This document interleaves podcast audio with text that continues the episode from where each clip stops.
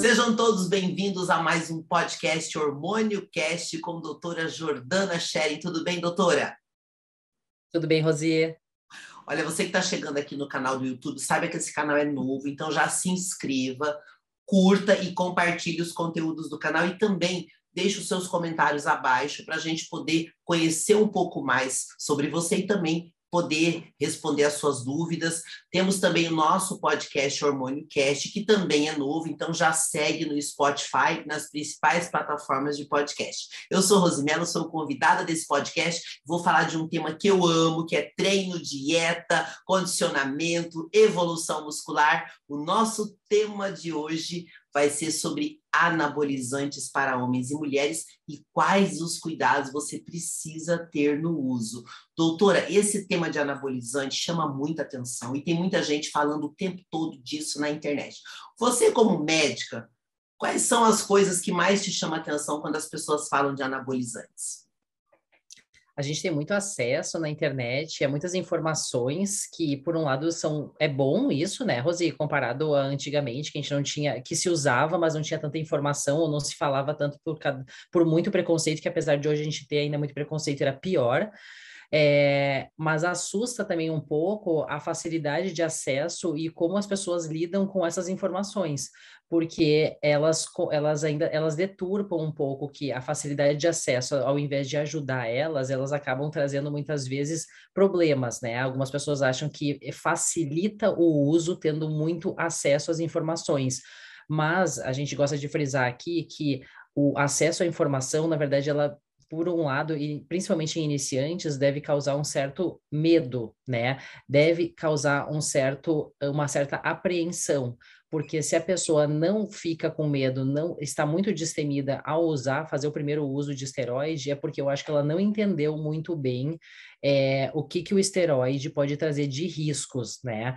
Então a gente tem que pesar muito na balança os riscos e benefícios do uso do esteroide, qual o melhor momento para indicar é, se a pessoa está preparada psicologicamente para isso, ela, ela tem que entender os colaterais, não só externos que podem vir, como queda de cabelo, uma acne, né, oleosidade de pele, mas também, principalmente, os colaterais internos que podem e vão surgir, principalmente a longo prazo, com o uso de esteroides. É, hoje nós vamos falar um pouquinho sobre isso, inclusive alguns efeitos aí bem comuns que são mais fáceis de você perceber. Eu tenho muito medo de anabolizante, vou ser bem sincera, demorei pra caramba para ter coragem de fazer o primeiro ciclo. E esses dias eu me diverti muito, porque eu postei uma foto minha da academia e uma pessoa fez uma brincadeira comigo e falou: está cheia de texto. Eu me senti o máximo porque eu nunca tomei texto. Eu falei: nossa, se ele achou isso, é sinal que a dieta e o treino tá funcionando. Tá ótimo. Gente, o que as pessoas precisam entender, e a gente fez isso no podcast anterior, falando sobre os cuidados do primeiro ciclo, é que o ciclo ele não é tudo. Ele é a cereja do bolo. Então, primeiro monta seu bolo direitinho, faz o treino, a dieta, o descanso, faz a lição de casa, homens e mulheres, e principalmente nós, mulheres, que temos aquela curiosidade, normalmente os homens falam muito para a gente sobre esteroide, só que o que serve para eles necessariamente não é bom para nós. Então, hoje a gente vai falar dessas diferenças de homens e mulheres. Então, eu queria que você comentasse para a gente, Jordana, qual é a diferença do anabolizante para homem e para mulher? Aquela diferença clássica dos tipos de substância. A gente tem a testosterona como sendo a mãe de todas as substâncias, né? E dela derivam todos os outros esteroides, né? Então foi criado em laboratório diversas substâncias que a gente chama hoje de esteroides anabolizantes, derivados da molécula testosterona, com o objetivo de manter um certo poder anabólico da testosterona, sem tanto efeito colateral, sem tanto efeito virilizante, masculinizante, né? Então é basicamente essa diferença na escolha do hormônio que a gente vai direcionar mais para a mulher e do, comparado ao que a gente direciona mais para o homem. A gente tem os básicos, os queridinhos, que servem tanto para homem quanto para mulher, já uh, depois de um certo nível, a gente começa a passar a indicar alguns muito mais para homens e não para mulheres por causa do potencial virilizante mesmo, né? A própria testosterona, ela é extremamente anabólica e lipolítica, auxilia na quebra de gordura, porém, ela é muito virilizante para a mulher. Então, assim, A gente tem formulações em que a gente consegue controlar a dosagem de testosterona, como por exemplo gel e implantes hormonais, que a gente dá uma dose menor de testosterona para a mulher, sem risco ou com menos risco de ela virilizar, né? Às vezes algumas mulheres estão usando gel de testosterona, que aparentemente era para justamente contemplar uma formulação menor, com uma menos dosagem, né? E para virilizar menos, mas muitas vezes elas estão recebendo gel de alta dosagem. Então, é possível virilizar também com gel e também com implante, né? Mas são duas formulações que evitam picos grandes de conteúdo, de dose de uma vez só, e a mulher ela consegue fazer o uso com menos dosagem, com liberação constante, linear por mais tempo para melhora de libido, disposição até ganho de massa, sem ter colaterais virilizantes proeminentes, como aumento de clitóris, engrossamento da voz, queda de cabelo, oleosidade de pele, tá?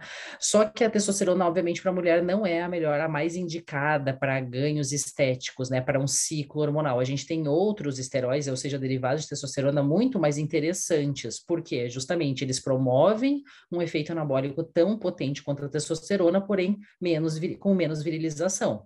Uma delas seria a oxandrolona, né, que tem um efeito lipolítico também bem interessante, auxilia bastante na perda de gordura visceral, a perda de gordura abdominal, do culote, da gordurinha da bananinha, né, do posterior de coxa, que a mulher fica muito com muita celulite nessa região, nada mais é do que um aumento de retenção hídrica no conteúdo de gordura subcutânea. A oxandrolona, após três, quatro semanas, ela já consegue dar uma limpada nisso, claro, quando a mulher tiver um bom percentual de gordura já é uma boa indicação de uso né?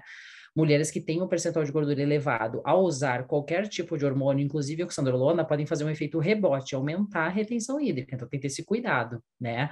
Então, a oxandrolona é uma queridinha das mulheres, que seria muito bem indicada. A gestrinona tem o potencial anabólico igual ao da oxandrolona, estético, também com pouca virilização. Ela é usada através de implantes hormonais, chamada de chip da beleza, né, pela Hebe Camargo aqui no Brasil, alguns anos atrás ela foi criada para tratar patologias ginecológicas, até promover a contracepção, só que viu-se que a molécula dela tem o mesmo efeito que a, que a oxandrolona no seu efeito estético, né? Então a gente consegue, com a gestrinona, inclusive, unir coisas que a mulher realmente quer, toda mulher gostaria, né? Uma contracepção, uma redução de cólica, TPM, enxaqueca, queixas estéticas em geral, redução de fluxo menstrual e ainda ter o benefício estético, né? A oxandrolona ela só promove o benefício estético, ela não contempla, ela não nos promove é, esses benefícios ginecológicos e nem contracepção, né? Já para homens, a gente tem outras drogas que a gente pode, digamos assim, arriscar, de certo modo, para um potencial anabólico e tudo bem mais virilizante, porque afinal o homem, de maneira geral, não tem problema em aumentar a, o engrossamento de voz, né? Aumentar a quantidade de pelos no corpo. Eventualmente, eles toleram uma queda de cabelo um pouco mais do que as mulheres, né?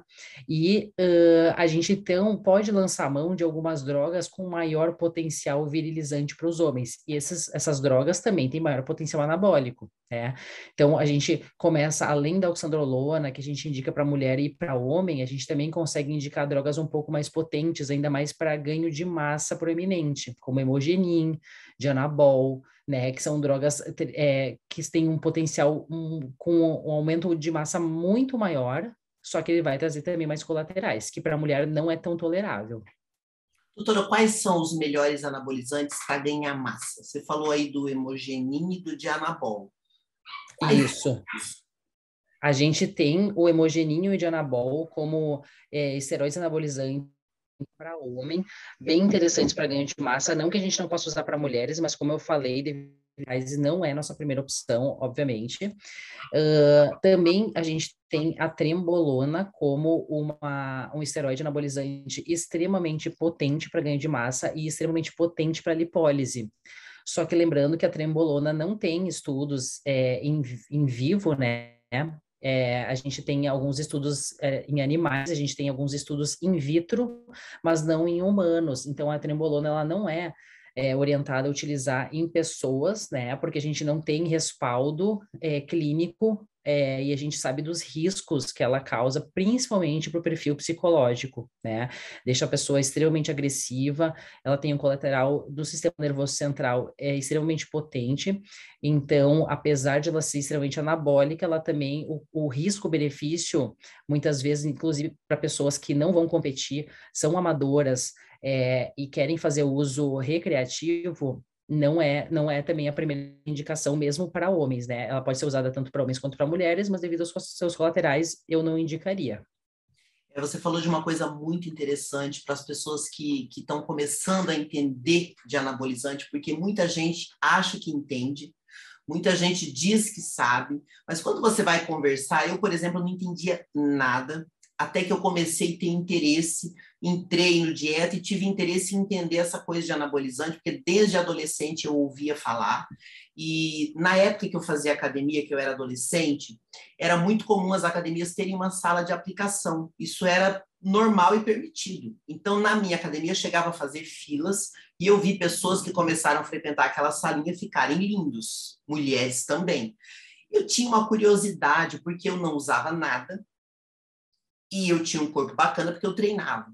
Só que aí vem uma questão que você está falando aí, que é interessante a gente entender, que quando você começa a fazer o ciclo, existe um lado que pouca gente conhece, que não tem nem a ver com a estética e nem a ver com os problemas internos, que são aqueles problemas que você não nota. Por exemplo, aumento de pressão, mudança de humor. Gente, tem que entender o efeito colateral, porque qualquer anabolizante, por mais simples que seja, ele vai dar algumas reações que você pode nem saber que são do anabolizante. E o aumento de pressão e a alteração de humor, me parece que é, é comum de todos, né, doutora? Ou tem algum que não dê isso? É verdade. O, a alteração de humor, né, é bastante comum com o uso de esteroides, porque todos eles, a testosterona e todos os seus derivados, elas vão, eles vão proporcionar uma certa agressividade, uma certa irritabilidade, menos uh, tolerância, né? A gente fica menos tolerante, um pouco mais é, irritado no nosso dia a dia. Algumas pessoas ficam mais, outras ficam menos. Algumas pessoas não percebem que se isso se dá devido ao esteroide, pensam que às vezes é por causa da rotina, às vezes não mudou nada no seu estresse da rotina e ela tá tolerando menos as mesmas questões diárias, tá? Só que ela não percebe, então ela responde mais seca, ela fica mais assentimental, ela fica um pouquinho uh, mais intolerante, né? Então é, é, é, as pessoas que vão convivendo com ela muitas vezes percebem essas mudanças e a pessoa não que está usando o esteroide não percebe, acha que não mudou em nada. Aquele que dá mais alteração de humor e agressividade, como eu já citei aqui, é a trembolona. Ela realmente muda a pessoa pessoa demais, né? Não tem quase ninguém que se escape desse colateral. Eu digo assim, praticamente não é depende daí da pessoa, não. É todo mundo vai ser pego por esse colateral quando usar ela em diferentes proporções, mas vai alterar o seu humor e sua irritação. Agora, a, a, o esteroide deixa a pessoa um pouco mais viril, que seria um pouco mais a, é, irritada, um pouco mais é, é, agressiva, né? E é normal, tanto para mulheres quanto para homens, tá? Acontecer isso é, tem que ter cuidado porque alguns relacionamentos terminam por causa disso e a pessoa só se dá conta depois que parou de usar, anos depois que parou de usar a substância, né? Reconhece que estava fora de si, às vezes é tarde, né? Às vezes até tem certos casos de é, conturbação na família inter, com, com relação aos filhos, mas é uma agressividade com os filhos, não só com a mulher, mas também com os filhos, crianças, né? Que fazem exatamente as mesmas coisas todos os dias, acabam causando mais irritação a pessoa que usa, né? Então não modificou de novo em nada o ambiente familiar, mas é, proporcionou uma irritação maior, né? E a gente tem que cuidar porque dependendo do tipo de pessoa que já tem uma ansiedade, já trata para depressão, já usa medicações para esse tipo de problema, também ela não tem indicação ou se utilizar tem que cuidar muito de perto esse colateral, porque ela pode ter inclusive síndrome do pânico, né? Com o uso de esteroides anabolizantes, ela vai é, proporcionar um aumento uh, de ansiedade ou um aumento da depressão, ela vai é, potencializar a sua doença de base com o uso dos esteroides. Eu acho que, assim, no meu ponto de vista de leiga, tá? eu acho que a alteração de humor é a parte mais delicada do uso de anabolizante, que as pessoas não imaginam. Por que, que eu digo isso? Quem me conhece sabe que eu tenho um histórico de 15 anos com depressão, onde para mim lidar com o emocional era complicado, porque as pessoas me viam sempre alegre, mas por dentro eu estava sempre explodindo. E aí, quando eu comecei a fazer meditação, mudar o estilo, isso foi melhorando. Aí, quando eu fiz o meu primeiro ciclo, a primeira coisa que me chamou a atenção, de novo, eu tinha que lidar com o emocional. Só que, claro, com a diferença de que, se você treinar forte, você gasta aquela aquele excesso de energia que o anabolizante traz, porque ele dá, gente, um desconforto 24 horas por dia, uma ansiedade, uma euforia exagerada. E se você não perceber que isso é o efeito do remédio, você se torna uma pessoa completamente inadequada porque você vai ficar 24 horas por dia com uma energia, literalmente igual aquelas crianças travessas que não ficam quietas, você vai ficar assim. Então você precisa ter noção. Isso foi uma coisa que me chamou muita atenção. E aí sempre eu observo essa questão do humor, porque ele mexe demais com o sistema nervoso central. Isso é homem e mulher, não pensa que é só porque mulher tem mais oscilação ou é mais irritado. Isso pega muito forte. E a trembolona, é, passem longe dela, né? Porque não quer dizer que ela é um problema, é porque ela não é para qualquer um, gente, é muito avançado, né? Isso mesmo, Rosê. Eu acho que essa definição é muito importante. A gente tem um comportamento inadequado de algumas pessoas que, de, reforço, com o uso recreativo dos esteroides anabolizantes, talvez elas não precisem disso, porque vão tornar o seu dia a dia inadequado. Exatamente essa palavra está definindo muito bem a situação do uso de esteroides para fins recreativos, para pessoas não atletas, tá? Agora, aquelas pessoas que vão subir no palco, que a profissão delas, a vida delas é competir, é fazer o uso para fins estéticos, para competição, a gente começa a tolerar uso de outros hormônios, mesmo que cause, por exemplo, efeitos colaterais é, no sistema nervoso, elas toleram, né, elas assumem esse risco, porque afinal faz parte da profissão delas, e a gente tem um ambiente mais controlado. Ela convive com pessoas que já conhecem ela, que fazem, que já conhece pessoas, e as pessoas que eh, convivem com ela conhecem o que ela usa, para daí entender o comportamento e qualquer alteração. Não que isso vai isentar qualquer é, agressividade ou qualquer comportamento bizarro, mas é, as pessoas vão entender mais. Difícil é a gente trabalhando como médico, trabalhando como locutor, trabalhando como pedreiro, trabalhando como é, balconista, ter esse tipo de comportamento, entendeu? Porque a gente está lidando com o público o tempo inteiro, com pacientes, com clientes que não vão entender e não tem que entender mesmo que a gente está usando, porque não faz parte do nosso dia a dia tratar pessoas mal, simplesmente simplesmente justificar que é pelo uso dos esteroides, entende? Então, pessoas que fazem pelo uso é, recreativo, eu não tolero também, eu não passo, eu não prescrevo, eu não oriento esse tipo de medicação pelo risco, pelo colateral e porque modifica muito a vida mesmo. Já pessoas atletas, a gente consegue é, ter um acompanhamento mais de perto e, e, e, aí elas usam, as pessoas usam, usando trembolona ou outras que agridem, que fazem, proporcionam uma maior agressividade, é, a gente consegue ter um controle maior, um ambiente que a gente consegue passar é, e manter elas em uso sem um, ter esses percalços aí do dia a dia, né, com pessoas comuns, pessoas não atletas, né? Sim, e a gente está falando de anabolizante, mas tem remédio que não é anabolizante e que dá um efeito muito próximo. Por exemplo, a cibrutamina, que é um tipo de medicamento que, infelizmente, tem mulher que toma como se fosse aspirina e é super perigoso, ela também dá uma reação é, comportamental totalmente explosiva. Tem pessoas que tomam, a pressão sobe, eu, eu, eu, a gente vai convivendo, eu já conversei com muita gente, já conheci, inclusive, uma pessoa que perdeu a esposa porque tomou cibrutamina e ela não conferiu que a pressão subia. E o anabolizante, gente, todos eles, a pressão vai subir, o humor vai alterar. Eu vejo assim que é uma das coisas que a pessoa tem que ter o maior cuidado, porque senão você se torna uma pessoa problemática e nem sabe que é disso. Outra coisa que eu queria que você comentasse, Jordana, que tem pessoas que não se atentam a isso, é sobre a meia-vida dos remédios. Todo remédio ele tem uma meia-vida. Queria que você explicasse o que é a meia-vida, para as pessoas começarem a entender também a diferença de cada droga.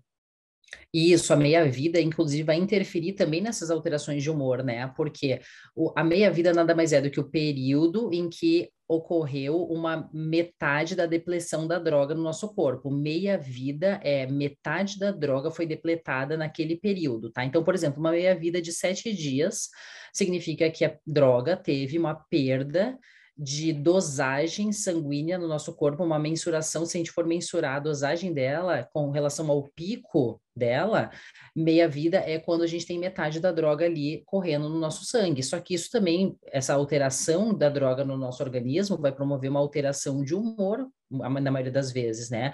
Então, no pico da, de ação da droga, numa liberação no terceiro dia ali, a gente vai ter uma euforia, a pessoa vai ter um bem-estar é, muito bom, né? Ela vai sentir no segundo, terceiro, quarto dia com um ótimo é, dia a dia, ela vai estar de bom humor, ela vai estar com uma alta libido, libido, e aí, depois do quinto, sexto, sétimo dia, quando a droga já vai sendo depletada do nosso organismo, não por completo, mas já vai estar com menos do que no pico, ela começa a sentir já um pouco mais cansada, indisposta, irritada, e já com os sintomas que levaram ela a nos procurar ou que ela tinha antes do uso do hormônio, né? E aí, por isso que ela volta a usar de novo. Isso por dois motivos gera, primeiro, uma dependência psicológica, né? Porque a pessoa sabe como ela esteve no pico pico, não quer se manter como ela está no vale, né, de, de queda da droga no organismo. Então, gera essa dependência psicológica que ela quer se manter numa euforia, né, no bem-estar sempre. E o, o, outro problema dessa oscilação é que é promovida de, por diferentes vias de administração. Por exemplo, a gente vai ter os picos, as meia-vidas acontecendo dependendo do tipo de administração da droga. A gente tem a via tópica, via por gel ou creme, que é uma meia-vida de 24 horas, tanto que aplicar todos os dias, ela pode ter uma alteração muito frequente, diária e noturna de comportamento. Então, de dia ela está bem, eventualmente de noite ela já está para baixo.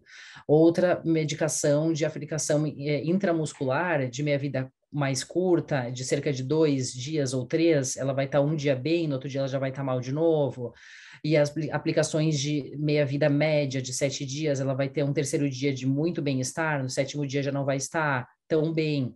Outras meia-vidas um pouco mais longas, intramusculares, de 45, 60 dias, com uma testosterona, um decanoato que a gente usa para reposição hormonal, também no vigésimo dia ela vai estar tá bem, já no quadragésimo dia ela não vai mais estar. Então, assim, é muito da meia-vida de cada droga, da forma de aplicação é, e o quanto que cada um vai, vai responder a essas variações hormonais que a droga proporciona dependendo da aplicação, né?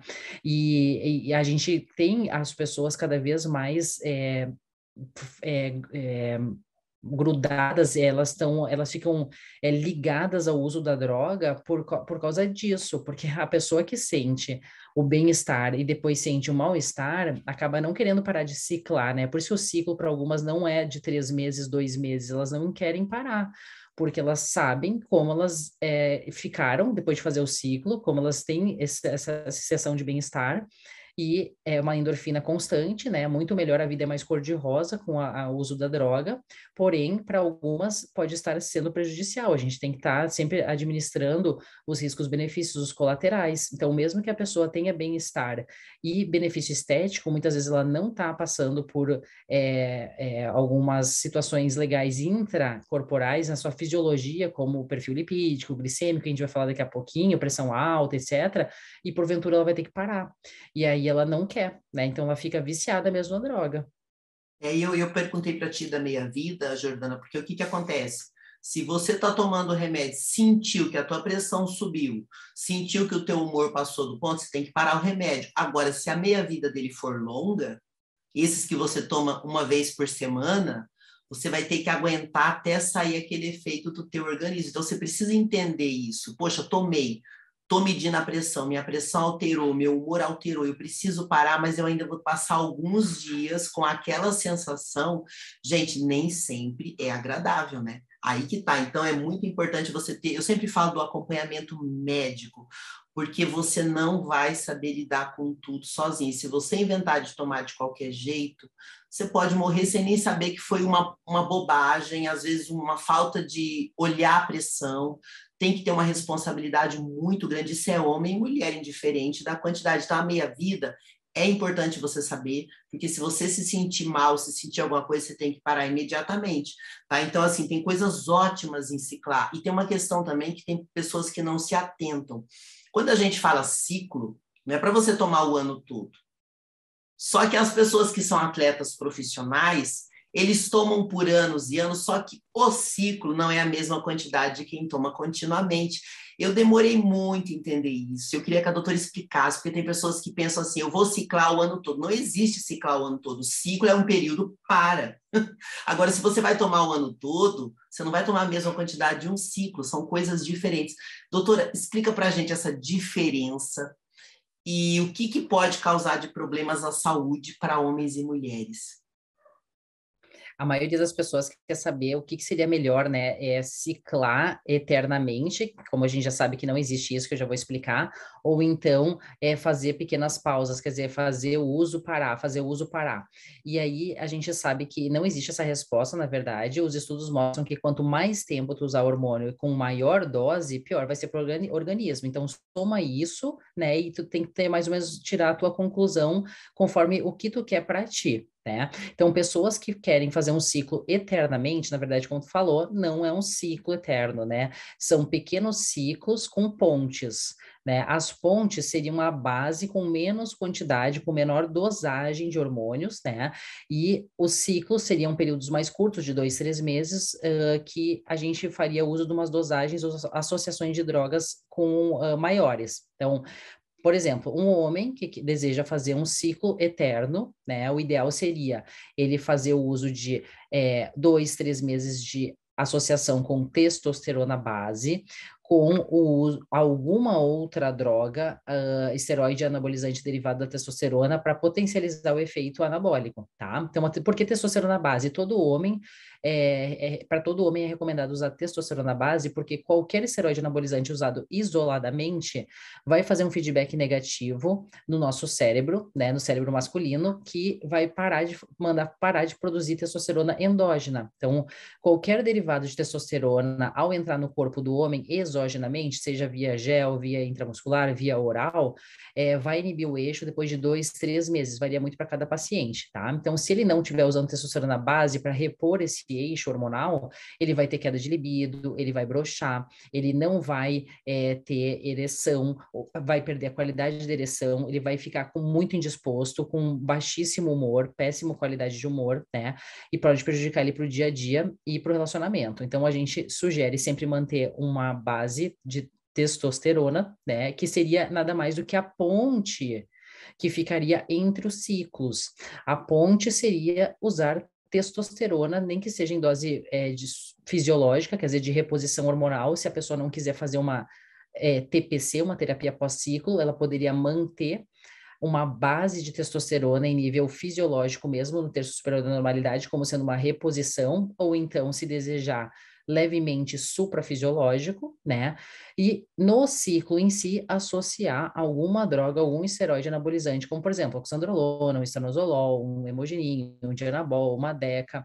E aí pode fazer associações além disso de mais drogas, mas a gente sugere que cada vez que tu associa mais drogas, mais riscos também está colocando na tua saúde, né? Então, é, para pessoas que não vão competir, pessoas amadoras, pessoas que desejam, é, desejam melhorar a estética é, de modo recreativo, quanto menos do doses e drogas associarem, melhor. Né? Então, basicamente, a gente recomendaria para a pessoa que quer fazer um ciclo eterno, manter uma base de testosterona como sendo ponte eterna e eventualmente a cada dois, três meses fazer o uso de uma droga preferencialmente adicional para melhorar a questão estética. A gente está chamando aqui a atenção, gente, sobre alguns problemas, mas eu quero que fique claro que também tem uma série de benefícios, tá? É que o bonito a gente fala também, mas vamos deixar clara a responsabilidade de você usar e você depois não levar um susto e falar assim, poxa, eu não sabia. Tem coisas ótimas em ciclar, a qualidade muscular fica incrível, a sua capacidade de performance é ótima, é maravilhoso, o músculo fica bonito, mas tem que ter responsabilidade, não é uma brincadeira. Por isso que é muito importante você ter um médico te ajudando, profissionais que entendem, que convivem com isso, porque ao mesmo tempo que é tão bacana, pode ser um grande problema. Você comentou aí com relação a homens que às vezes é, usam e não prestam atenção e começam a ter problemas de ereção, e já vou desmistificar, né? E acho que a doutora também pode comentar sobre isso. Não quer dizer que todo homem que vai usar ciclo fica é, impotente, viu? Existe ainda esse mito de que os homens que usam ficam impotentes. Gente, isso não é verdade. Fala para nós um pouco, doutora, sobre isso. Durante o ciclo, o homem aumenta muito a sua virilização, na verdade, ele aumenta muito a qualidade da ereção, aumenta muito a libido, aumenta muito o desejo sexual e é, ele consegue performar melhor durante o ciclo. Tudo bem. Só que aí, após o ciclo, é, ao se fazer uma TPC, ou fazer a parada do uso do esteroide, o homem, se ele não for acompanhado com o médico, não fazer uma retomada é, do eixo hormonal precoce ou de forma bem adequada, no pós-ciclo ele pode ter uma perda é, intensa de libido, de disposição e pode comprometer a qualidade da ereção, comparado ao que ele tinha no intraciclo certo? Então ele só vai voltar a ser apenas o que ele era igual ao que ele era antes de fazer o ciclo, só que ainda pode estar pior no período justamente pós-ciclo imediato, porque acontece um, um crash hormonal que a gente chama, né? Uma, uma conturbação no nosso eixo hormonal intenso, que ele fica um período sem testosterona endógena e sem testosterona exógena, porque afinal parou de fazer o ciclo, aí o corpo realmente fica muito lento, e aí pode até ter um período depressivo, né? A pessoa pode sentia não só com baixa libido, baixo rendimento no dia a dia e perdendo a qualidade de ereção, mas também pode ficar depressivo mesmo. Então tem que entender que isso do pós-ciclo pode acontecer isso tende a acontecer menos ou não acontecer se estiver sendo feito com acompanhamento médico, porque a gente consegue fazer com o uso de medicações uma retomada do eixo mais rápida e o, o paciente consegue usar algumas medicações que proporcionam para ele um bem-estar, uma melhor qualidade da ereção, sem ser através dos hormônios, né?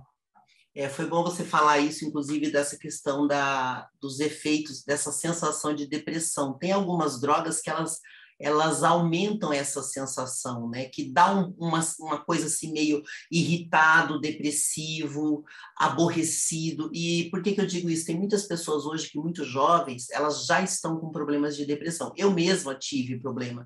E quando eu fiz o meu primeiro ciclo, eu percebi que existia essa e eu já não tomava mais antidepressivos, então, como eu já tinha aprendido controlar o emocional, me ajudou muito.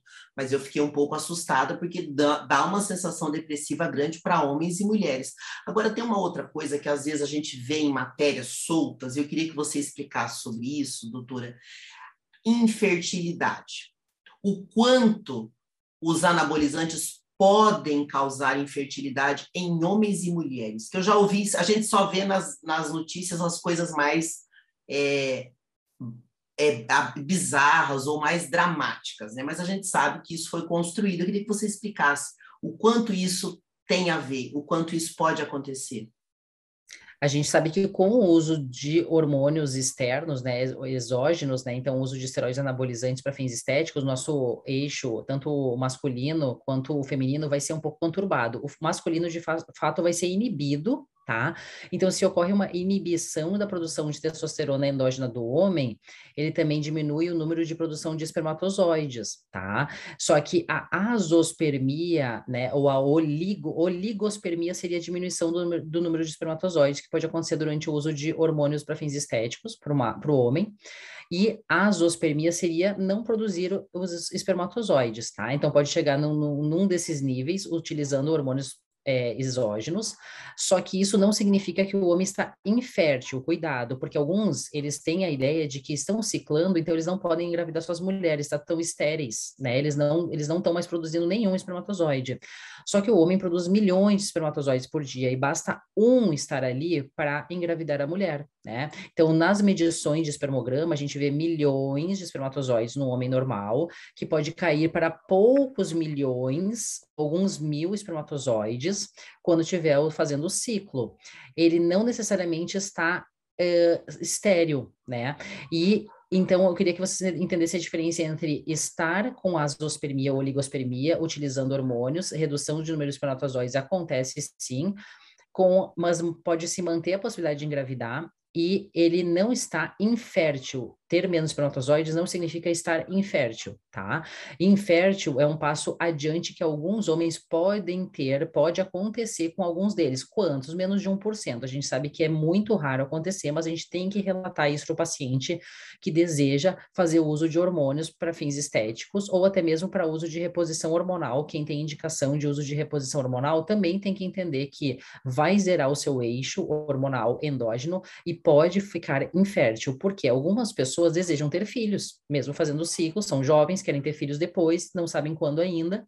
E se acontecer de justamente essa pessoa ficar infértil com o uso de hormônios, ela tem que estar sabendo disso antes. A gente tem que informar. O médico tem essa obrigação de informar o paciente. O paciente não tem obrigação de saber, ele vai nos procurar para buscar ajuda, e justamente esse é um dos riscos, assim como alteração de perfil lipídico, glicêmico, colaterais de queda de cabelo e oleosidade de pele, é tão risco quanto estes. Com menor proporção? Claro que sim, menos de 1%, mas existe o risco, e é um risco gravíssimo para quem deseja ter filho, né?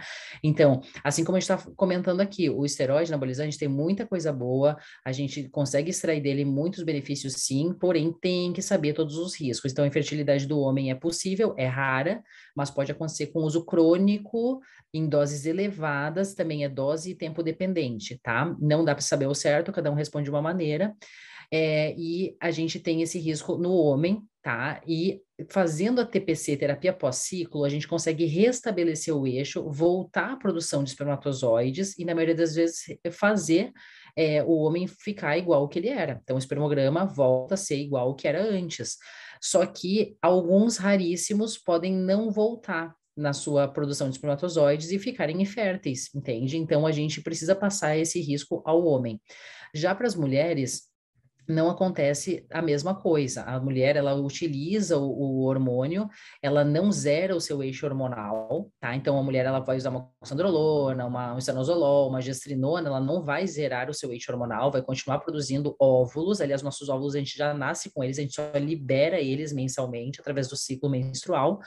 Só que o que pode acontecer é que os hormônios, eles podem alterar o ciclo menstrual, o momento da ovulação, e a gente pode passar a não menstruar, ou menstruar mais frequente, ou menstruar menos, ou menstruar mais, varia o nosso ciclo, mas a gente não fica em anovulação, a gente não fica em, é, a gente pode ficar em amenorreia, que é não menstruar, mas isso não, não significa que a gente está em anovulação, que é não estar ovulando, que a gente está sendo fazendo um efeito contraceptivo sobre é, o nosso eixo, não tá? Então a droga, o hormônio para a mulher, ela vai bagunçar o ciclo hormonal, mas não vai zerar a nossa ovulação. Tá? Então, de novo, mulher pode engravidar fazendo uso de esteroide, assim como os homens podem engravidar sua mulher também, porque ela só bagunça a produção de espermatozoide, bagunça a liberação do óvulo, mas a gente está ali pronto para engravidar e algumas pessoas é, pensam que estão estéreis, estão protegidas, fazendo uso de hormônios e não é verdade, tá?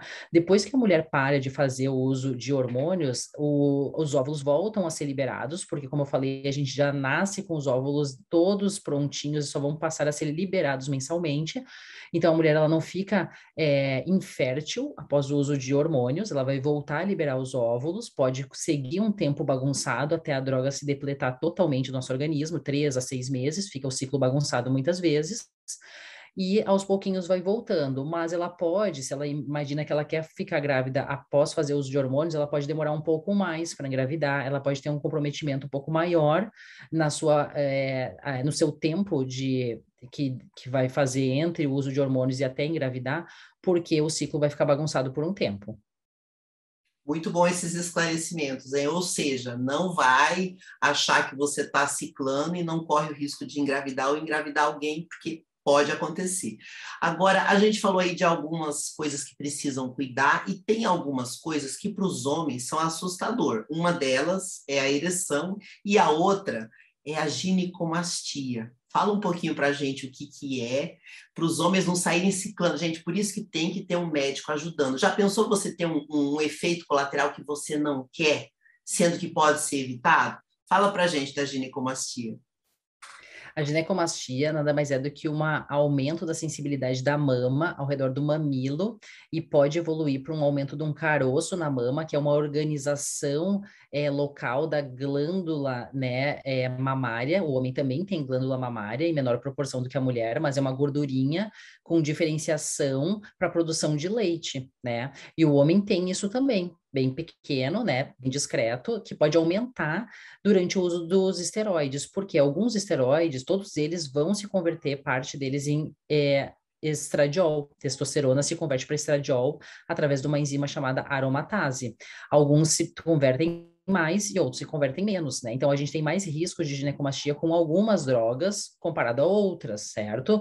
Mas todas elas podem ter é, nos proporcionar esse risco de aumento de sensibilidade da mama, que para o homem a gente consegue administrar facilmente, rapidamente, revertendo isso através do tamoxifeno, né, que ele atua nos receptores de, de, de estrógeno, né, localmente na mama. Né? Então, em uma semana, quando bem orientado e tratado, a maioria das vezes já reverte. O problema é que alguns não têm informação, acabam desenvolvendo ginecomastia, isso cronifica e depois ela se instala ali, a glândula lá aumenta, ela fica cronicamente fibrosada e aí depois talvez só com cirurgia plástica mesmo para reduzir isso, né? Sendo que no primeiro momento se tivesse acompanhamento médico, imediatamente em uma semana a gente já consegue reverter. Isso acontece pelo desbalanço testosterona e estradiol. Às vezes muitos estão convertendo muito, tem uma proporção que a gente gosta de ter entre 20 para 1 ou até 30 para 1 de testo para estradiol. Se, se, essa proporção não está legal, que tem muito estradiol comparado à testosterona, essa sensibilidade mamária pode acontecer e essa glândula pode aumentar, né? Então, essa proporção tem que ser respeitada. Temos medicações que a gente pode usar intraciclo, é, para diminuir essa conversão, né? E com relação à ereção, que pode ser comprometida também é, durante o ciclo, a maioria das vezes acontece também por essa, esse desbalanço testosterol. A, a, muitas pessoas já começam a fazer ciclo com uma pancada de medicações anti, que é, inibem a conversão de testosterona para estradiol, e, ou seja, é, já começam com muitos inibidores de aromatase, né, às vezes mais de um associados, alguns são extremamente potentes e até fazem uma uh, conversão, inibição de conversão irreversível. Então, a gente tem pessoas usando é, medicações que baixam muito o estradiol, que acaba baixando muito a libido e compromete também a qualidade da ereção. Então, não adianta só ter muita testosterona. Se tiver extrema baixa estradiol, também vai comprometer a ereção e a libido, né? Então, tem que ponderar é, individualmente qual é a medicação que a gente vai utilizar, com qual dose, se às vezes é necessário ou não, porque a maioria já sabe, sai ciclando com tamoxifeno, com clomifeno, que é usado para até restabelecer eixo, com HCG, porque não quer perder a qualidade, a quantidade de esperma, porque quer manter a bolsa escrotal maior, né? É, quer manter a, a, o volume testicular maior, então já usa HCG, que é um hormônio utilizado para TPC, já usa intraciclo mas a gente sabe que vai comprometer a quantidade de esperma, vai comprometer o tamanho do testículo no intraciclo, porque vai diminuir a testosterona endógena no número de espermatozoides, então isso é intrínseco do ciclo também, o homem tem que saber disso, a gente fala isso para ele, alguns se importam muito e querem sair usando já clomifeno e HCG, que a gente usa no TPC, já querem usar no intraciclo, para não comprometer tanto o seu volume de espermatozoide diminuído, só que tem que assumir esse risco. Quer usar esteroide? Vai cair o volume de espermatozoide de testosterona endógena. Usa-se na TPC, clomifeno e HCG, e é, para fazer a restabelecimento do eixo e da condição dos espermatozoides. É, e alguns já sabem, saem fazendo isso no intraciclo, né? Então, usam anastrozol, que é inibidor da aromatase, em alta quantidade, deixam seu estradiol extremamente baixo, perde qualidade de ereção, fica cansado, apesar de estar usando esteroide. Então, tá o esteroide lá em 1.500, 2.000, 3 mil, 4 mil, testosterona altíssima, porém o cara tem ainda a chance assim de estar com baixa libido e com péssima é, qualidade no dia a dia, direção, porque o estradiol está totalmente inibido pela, pelos inibidor, inibidores aromatase que estão sendo passados sem prudência no intraciclo, né? A gente vê muito isso. Eu não passo, eu justamente faço uso, quando oriento o uso de esteroides, cautelosamente, a gente vai utilizando medicações conforme sintomas.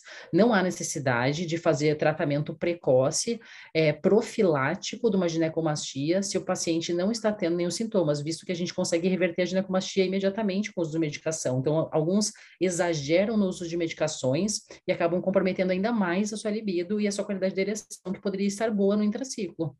Doutora, você falou tanto nome diferente que eu teria que pegar um dicionário para traduzir cada um. Eu acho isso maravilhoso.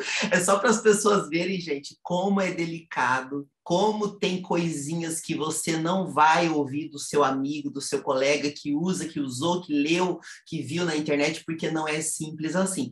A gente falou aí do grande terror dos homens, que é a ginecomastia, que é aquele peitinho de mulher, que nenhum homem vai querer ficar musculoso com peitinho de mulher, não rola, e também a questão da ereção. Agora, para as mulheres, existem dois, quer dizer, três grandes medos, né? Eu nem vou falar do aumento de pelo, porque o pelo você tira na depilação, resolve. Mas a calvície, as mulheres têm muito medo, aumento de clítoris e engrossamento da voz. Vamos falar sobre esses grandes medos das mulheres? Esses três, realmente, eu considero, pelo que eu vejo no consultório, são os três grandes medos das mulheres, né? A, o aumento da queda de cabelo, né? O cabelo, ele faz parte da nossa estética facial, então não adianta estar tá legal com o corpo, fazer vários procedimentos estéticos no rosto, se não tá com cabelo, né? A mulher, ela se importa muito, né? A gente tem alguns recursos hoje para fazer implante, para até mesmo que seja usar peruca, mas é claro que não é a mesma coisa. Então a mulher ela quer ter o cabelo quanto mais volumoso e natural possível, né? Não só um cabelo dela, mas também não, não quer um cabelo ralo. Então uma, uma vez que ela começa a ver o cabelo cair, ela se desespera mesmo, é um ponto muito forte ainda que bate contra, né, ao uso dos esteroides nas mulheres, ou pelo menos a gente limita muito a dose com relação a isso. Esse eu diria que é o primeiro motivo para a gente barrar a dose, não avançar a dose da mulher. Quando ela começa a ter queda de cabelo, ela se queixa muito disso. As outras duas queixas são muito interessantes interessantes que as mulheres têm cada vez mais medo, né? Porque antes se achava que isso poderia não acontecer ou que era uma coisa muito distante. As pessoas agora estão vendo que é muito possível acontecer sim, porque a gente passa a dose é, levemente, dependendo do esteroide, e algumas mulheres já começam a responder com aumento de clitóris e aumento de engrossamento de voz, né? Então a voz fica mais grave, fica mais rouca, para pessoas como tu, Rosi, que elas são locutoras, para pessoas Já vou cantoras. falar o que aconteceu comigo, legal você falar isso. É, a gente, a gente vê, vê, pergunta muito sobre a profissão, se são professoras, se são locutoras, se são pessoas que utilizam a voz para seu trabalho, né, para sua divulgação, aí a gente tem que cuidar um pouquinho também com a dose, porque a pessoa que começa a usar o esteroide, ela não consegue perceber que vai engrossando a voz, porque acontece uma acomodação auditiva. A gente se ouve falar todo dia, as pessoas que estão ao redor, muito próximas com a gente, também estão ouvindo a gente falar todo dia e não consegue perceber essa sutil diferença. Então, acontece essa acomodação visual, uh, auditiva, tanto com a gente quanto as pessoas que estão ao redor, e, a, e só pessoas que nos veem há muito tempo, eventualmente, depois de algum tempo, passam a nos encontrar de novo e percebem que a voz é, alterou, tá? Então tem que ter esse cuidado, não é uma coisa que acontece bruscamente e é, de uma hora para outra, uma mudança é, brusca, e sim é, aos pouquinhos, tá?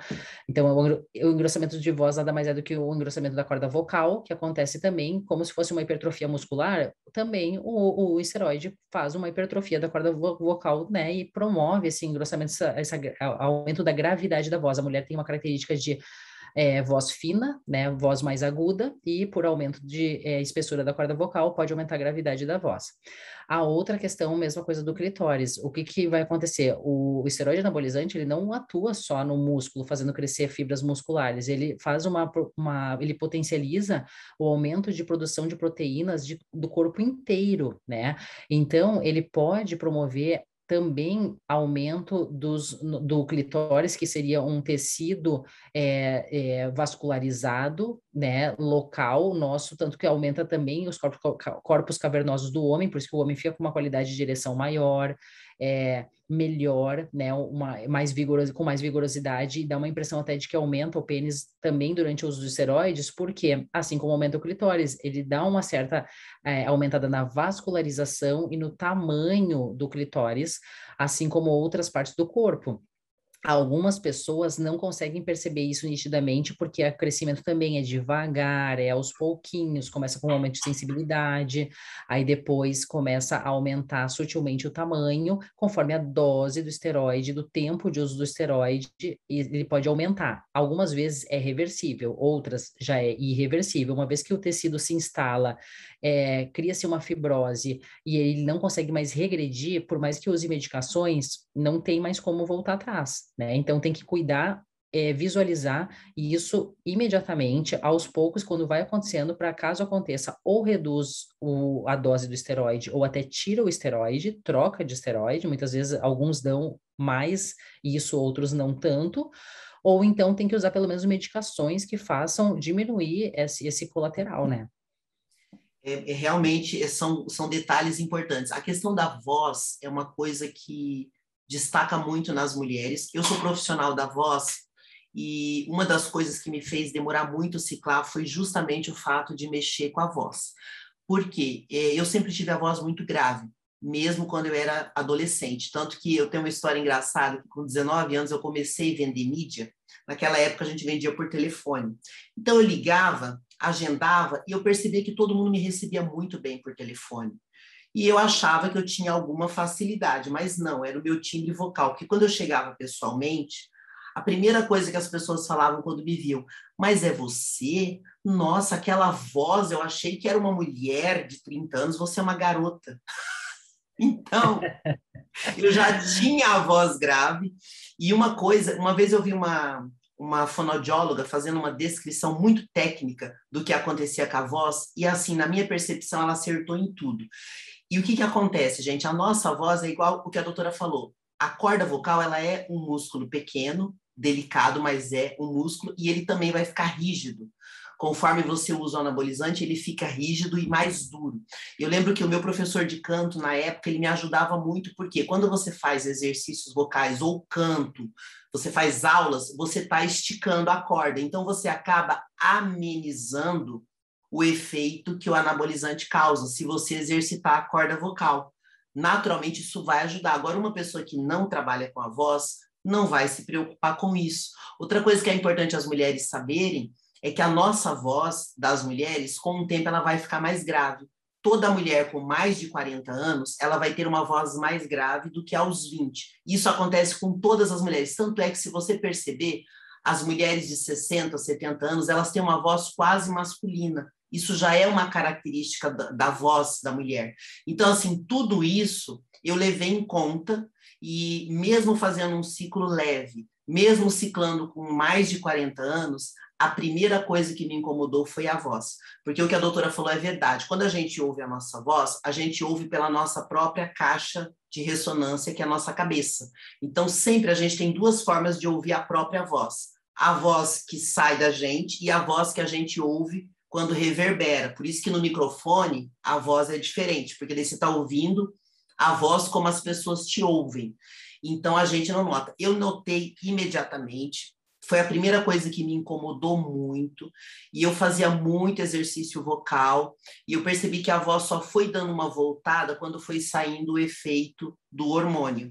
Mas é o que você falou, se você continuar treinando pesado e estimulando o teu corpo a atrofiar, a corda vocal vai sentir sempre, mesmo sem o anabolizante, você já vai sentir. Então tem que ter esse cuidado, porque tem muitas mulheres que ficam com uma voz deformada mesmo. E é difícil. Eu que trabalho com a voz, eu tenho que ter muito cuidado. Se eu fizer bastante aquecimento vocal diariamente, ameniza muito. Mas a gente acaba não tendo essa disciplina. Mas tem que ter cuidado para que você não leve um susto e esteja com 20 anos com aquela voz cansada de uma pessoa de 40. Porque o que eu mais percebi não foi tanto a qualidade vocal, que também muda. Eu, particularmente, senti uma perda de potência vocal. Eu sou uma pessoa que eu tenho uma potência vocal muito grande. Eu sou aquela pessoa que fala alto até sem querer. Que, por exemplo, se eu cantava, eu tinha força e o anabolizante tira essa força, você perde a qualidade em toda a voz. Como eu trabalho com a voz, eu tenho uma atenção maior. Mas se você não trabalha com a voz, por que, que é importante você perceber? Porque se você perde potência vocal e não faz nenhum aquecimento, nenhum exercício, não tem experiência com isso, é possível que você tenha uma doença nas cordas vocais, como um problema de, de, de, de fenda, de, de, de prender as cordas vocais, e daí você pode ter outros problemas de voz que pode vir do próprio anabolizante. Eu estendi um pouquinho, mas é uma coisa que eu tenho bastante experiência por trabalhar há mais de 25 anos com a voz. Então é importante as pessoas terem esse cuidado, sim. É, o processo do envelhecimento da pessoa configura nada mais do que perda hormonal e perda de água, né, Rosia? E a perda de água da corda vocal deixa ela mais seca, deixa ela com menos potência, deixa ela com mais suscetibilidade a é, ficar mais grossa e com a causar gravidade da voz. Como tu falou, as pessoas elas vão modificando naturalmente um pouquinho da voz, é, com a perda hormonal uh, durante os anos, com a perda de água também. Assim como o cabelo cai a qualidade, o cabelo fica mais seco, começa a ficar mais ralo, começa a cair mesmo durante o envelhecimento. Então, assim, o hormônio, dependendo da dose que for utilizada, só vai, só vai potencializar essa perda de qualidade do cabelo, perda de qualidade da unha, perda de qualidade da voz por causa da alteração da corda vocal. São estruturas nossas que têm esse tecido conjuntivo, né? Um tipo de tecido que o esteroide atua também, né? E aí não é só na fibra muscular que ele faz crescer e ficar bonita, e na gordura que ele faz é, secar e diminuir, fazer uma quebra maior. Não, ele atua no corpo inteiro, né? Então, ele está atuando, como a gente já comentou nos outros podcasts, no nosso cérebro, no nosso sistema nervoso, é, na nossa a corda vocal, é, no nosso cabelo. Então, diversas áreas do nosso corpo estão sendo agredidas constantemente pelo esteroide. Umas ficam mais bonitas, outras ficam piores, né? Exatamente. E se, for, e se for uma coisa que vai atrapalhar a sua vida, por exemplo, no meu caso, né? Eu sou locutora. Eu sempre tive a voz grave e para algumas coisas a voz grave é ótima. Por exemplo, ela passa mais credibilidade. Isso é bom. Agora, por exemplo, eu nunca quis ser uma cantora cantora soprano. Então, imagina se você tem capacidade de atingir altos agudos, não tome anabolizante nunca, porque você não vai mais atingir. Eu sempre tive a voz grave, nunca atingi grandes agudos. Quando eu cantava na igreja, eu sofria porque meu tom já era baixo, sem tomar nada já era baixo. Então só ficou mais. OK, continuo com o tom grave, um pouco mais do que antes. Agora, se você tem aquela voz linda de soprano, nunca tome, porque você não vai ter mais aquela voz. Então, é importante para que você não fique frustrado, né? E, de repente, o problema não é tomar ou não tomar, é você ter uma alteração no teu corpo que vai te trazer um sofrimento. Aí, em vez de ser uma coisa legal, vai ser uma coisa dolorosa. Mas, assim, a gente só está alertando. Agora, vamos falar também do quanto é bom o ciclo de anabolizante, né, doutora? Agora, vamos falar também da parte boa. O que, que você considera de melhor para quem faz um ciclo bem feito? Um ciclo bem feito, quando bem indicado, quando a pessoa já tem uma composição corporal legal, eu acho que mais é, traz é, é, uma, uma satisfação, é, tanto no homem quanto na mulher, é, a, o auxílio que o esteroide dá naquela secada, né, principalmente na região abdominal, a gente sabe que justamente a maioria das pessoas começa utilizando é, a oxandrolona, né, que é um, digamos, um ciclo básico, assim, para mulher e para homem, que tem um potencial anabólico bom, com um potencial de colateral muito baixo, é, e ela proporciona essa secada visceral, né? Então, a gordura da barriga, ou a gordurinha localizada do posterior de coxa, aquela celulite vai embora bem rápido, né? Em duas, três semanas, na maioria das vezes. Então, quando a pessoa já tá com um shape legal, já tem um ganho, uma massa boa, com um percentual relativamente baixo, o que ela visualiza mais rápido, que é o que eu digo assim, talvez é o que a gente mais gostaria de visualizar o mais rápido, mais do que ganhar massa, a gente quer perder aquela gordurinha ainda, que às vezes não tá nem aparecendo. Mas se tu te vê mais definido, que nada mais é do que uma perda de gordura, tu já fica mais feliz, né? Então Nossa. a massa vai vir, o rendimento do treino e a força aumentam muito em duas, três semanas, então teu treino, tu, teu treino rende mais, teu treino, é, tu se compromete mais teu treino porque tu vê mais resultado, o pump fica por uma semana, duas, né, ele não perde porque o efeito do hormônio tem um efeito anticatabólico, além de anabólico, né, então assim, tudo bem, a massa muscular ela vai ser construída, a potência do treino vai ser aumentada, é, a pessoa aumenta bastante a libido à disposição no dia a dia também, só que talvez, talvez, na minha opinião, o que a gente vê assim de mais proeminente na questão estética de resultado que a pessoa se satisfaz de novo, mais do que o ganho de massa, é aquela, aquele afinamento da camada de gordura, detalhezinho que nos faz aparecer o músculo que a gente tanto construiu por anos ali embaixo, só que estava para visualizar, né? E aquela capinha de gordura discreta que demora para sair com a dieta, que já tá apertado, apertado, apertado, apertado, já não tem mais para onde correr, acaba dando uma secadinha ali na hora que a gente usa o hormônio mesmo, tá? Mas é aquilo, no momento certo, no ajuste fino. Não adianta a pessoa ter uma muita capa de gordura ali em cima muito proeminente, que ela não vai desaparecer com o hormônio, não. É verdade. Olha, o que eu mais senti assim de positivo é que eu sempre é, treinei o superior da mesma forma que o inferior. Tem mulher que tem medo de treinar o superior, eu nunca tive. Tanto que eu dou muita risada quando a pessoa fala, eu quero tomar anabolizante, mas não quero ficar gigante. Eu falo, eu que quero, não consigo, você vai conseguir por quê? Se Exatamente. eu não conseguir, você não vai conseguir. Agora, o que, que eu notei assim, que eu falo que ciclar é de Deus, os hormônios é de Deus? Gente, uma coisa incrível, eu tenho 44 anos. Se você vê minha pele, parece que eu tenho 20. A qualidade muscular que eu tenho hoje é melhor do que quando eu tinha 20 anos. E como eu sempre treinava superior, eu tinha muita vontade de desenhar as costas, de desenhar essa parte aqui dos ombros, o trapézio. Eu achava lindo e eu não conseguia. E quando eu fiz o primeiro ciclo, a primeira coisa que foi meu foco, desenhar o superior. E realmente, minhas costas ficam toda desenhadinha. Você vê o romboide, você vê o trapézio, você vê tudo desenhadinho, igual uma moldura. Isso, para mim, foi uma satisfação. A qualidade, o músculo fica mais denso, mais fibroso, ele fica é, mais vigoroso. Não é uma coisa flácida, porque o músculo natural ele é flácido, não é uma coisa dura. Mas o músculo de quem é hormonizado, e que faz dieta e treina, ele tem uma, uma densidade que é assim muito bonita, visualmente é bonito. Isso para mim fez toda a diferença. Valeu perder um pouquinho da potência vocal para ter esse músculo mais trabalhado mas assim, é uma responsabilidade enorme.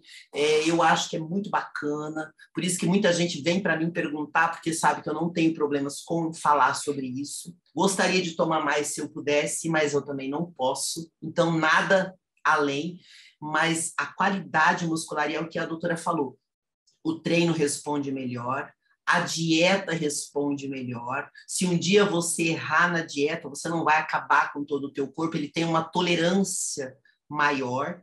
Então, realmente tem uma série de benefícios. Mas lembrando, gente, responsabilidade não é uma brincadeira, é a sua saúde. Não vale a pena estar bonito por fora e todo detonado por dentro do corpo. Não é esse o objetivo. Primeiro é a saúde, é o desempenho, é a alta performance, é a qualidade de vida, de você ter mais disposição, de você, porque também as pessoas que têm uma rotina de treino, elas conseguem ter uma satisfação pessoal maior, uma autoestima maior, uma relação entre as pessoas, uma relação familiar e com os amigos muito melhor. Isso eu percebi que foi um ganho para mim. Até profissionalmente, eu percebi que eu melhorei até a minha performance no trabalho, tendo uma autoestima melhor do treino. Então, nisso é o que a doutora sempre fala: o hormônio potencializa tudo que você já faz. Se você já é mal-humorado, tem um monte de problema pessoal, só vai piorar. Agora, se você está mudando a sua vida, o hormônio também vai ser seu amigo e parceiro. É isso mesmo, Rosi. Eu acho que nesse podcast, nesse vídeo, a gente deixou bem claro que, na verdade, não existe é, indicação absoluta para usar ou contraindicação absoluta, a pessoa pode, tem, deve usar ou a pessoa não deve usar. A gente não está aqui para assustar ninguém, a gente não está aqui para engrandecer o hormônio também sozinho, a gente está tudo aqui pra, falando várias coisas aqui para ponderar, tá? Então, tem os prós e os contras para todos os hormônios, para todas as pessoas, pra, dependendo da tua profissão ou da tua, da tua rotina, tem que botar é, na balança os riscos e os benefícios e aí entendendo os riscos e sabendo até onde tu gostaria de ir, é, junto com o médico, a gente consegue traçar planos para cada, cada pessoa. Então, é personalizado. Então, dependendo para cada pessoa, homem e mulher já fica diferente, como a gente já falou sobre as, as drogas são diferentes, as dosagens são diferentes, a, o eixo hormonal é diferente do, da mulher e do homem, acontecem coisas diferentes durante o ciclo e no pós-ciclo, tanto né, nos dois sexos, mas diferen, é diferente de um para o outro. É, e a gente gente é, tem que pesar sempre ao decidir usar hormônio, o que que para nós vai ser benefício, o que que para nós vai ser risco, né? Então, até onde eu vou assumir esse risco, quais são os riscos que eu vou assumir, é, depois de entender cada um deles, e até onde eu quero ir. Então, é muito individual. Então, não existe um protocolo, qual é a dose de oxandrolona para mulheres, qual é a dose de oxandrolona para homens, qual é o ciclo para homens, qual é o ciclo para mulher, não existe isso. Existe é, até onde tu vai ter queda de cabelo, até onde tu vai poder ir na dosagem e não vai comprometer o HDL e o LDL, é até onde é, tu vai tolerar ir sem comprometer a tua função sexual, é, porventura, se quiser ter filhos, tem que assumir isso. Então, assim, são diversos pontos e aspectos a ser explicados antes de começar o ciclo, para a pessoa entender, e daí ela determina até onde eu quero ir, e junto com o médico a gente vai elaborando ciclos, dosagens, orientando medicações, hormônios, suplementos, laboratoriais, exames, retornos, e também é isso. Alguns perguntam, doutora, de quanto em quanto tempo é o teu retorno? É, de quanto em quanto tempo é o teu retorno, eu falo para a pessoa. É, dependendo do, de cada caso, dependendo do teu perfil, de, da tua composição, do teu comprometimento, das drogas que tu está usando, dos teus exames, é que eu vou determinar o teu retorno. Então, às vezes, o meu retorno médico na consulta é a cada um mês, às vezes a cada dois meses, a cada, às vezes a cada três meses, né? Então varia muito de pessoa para pessoa.